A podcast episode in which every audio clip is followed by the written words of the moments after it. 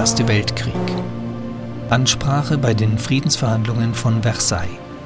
Der deutsche Diplomat und ehemalige Botschafter in Dänemark Ulrich Graf von Brockdorf-Rantzau kommentiert als Leiter der deutschen Delegation beim Versailler Friedensvertrag die Rolle Deutschlands im Krieg. Der Krieg sei verloren, Deutschland habe aber nicht die alleinige Schuld am Krieg gehabt. Der Vortrag stammt vermutlich vom Mai 1919 und wurde 1920 von ihm nachgesprochen und aufgezeichnet. Deutsches Rundfunkarchiv. Meine Herren, wir sind tief durchdrungen von der erhabenen Aufgabe, die uns mit Ihnen zusammengeführt hat, der Welt rasch einen dauernden Frieden zu geben. Wir täuschen uns nicht über den Umfang unserer Niederlage, den Grad unserer Ohnmacht. Wir wissen, dass die Gewalt der deutschen Waffen gebrochen ist. Wir kennen die Wucht des Hasses, die uns hier entgegentritt. Und wir haben die leidenschaftliche Forderung gehört, dass die Sieger uns zugleich als Überwundene zahlen lassen und als Schuldige bestrafen sollen. Es wird von uns verlangt, dass wir uns als die Alleinschuldigen am Kriege bekennen.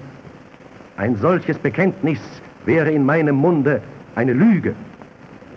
Wir sind fern davon, jede Verantwortung dafür, dass es zu diesem Weltkriege kam, von Deutschland abzuwälzen. Aber wir bestreiten nachdrücklich, dass Deutschland, dessen Volk überzeugt war, einen Verteidigungskrieg zu führen, allein mit der Schuld belastet ist. Die öffentliche Meinung in allen Ländern unserer Gegner halt wieder von den Verbrechen, die Deutschland im Kriege begangen habe.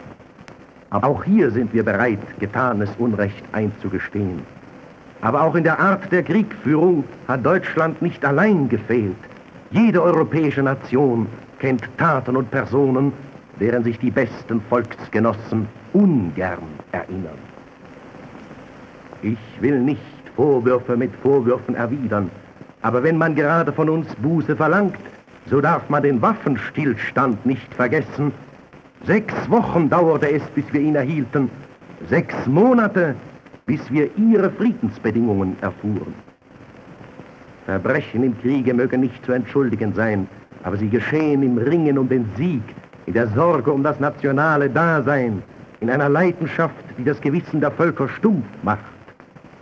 Die Hunderttausende von Nichtkämpfern, die seit dem 11. November an der Blockade zugrunde gingen, wurden mit kalter Überlegung getötet, nachdem für unsere Gegner der Sieg errungen und verbürgt war. Daran denken Sie, wenn Sie von Schuld und Sühne sprechen. Das Maß der Schuld aller Beteiligten kann nur eine unparteiische Untersuchung feststellen. Eine neutrale Kommission, vor der alle Hauptpersonen der Tragödie zu Worte kommen, der alle Archive geöffnet werden. Wir haben eine solche Untersuchung gefordert und wir wiederholen die Forderung. Meine Herren, der erhabene Gedanke, aus dem furchtbarsten Unheil der Weltgeschichte durch den Völkerbund den größten Fortschritt der Menschheitsentwicklung herzuleiten, ist ausgesprochen und wird sich durchsetzen. Nur wenn sich die Tore zum Völkerbund allen Nationen öffnen, die guten Willens sind, wird das Ziel erreicht werden. Nur dann sind die Toten dieses Krieges nicht umsonst gestorben. Das deutsche Volk ist innerlich bereit, sich mit seinem schweren Los abzufinden, wenn an den vereinbarten Grundlagen des Friedens nicht gerüttelt wird. Ein Friede, der nicht im Namen des Rechts vor der Welt verteidigt werden kann, würde immer neue Widerstände gegen sich aufrufen. Niemand wäre in der Lage, ihn mit gutem Gewissen zu unterzeichnen, denn er wäre unerfüllbar.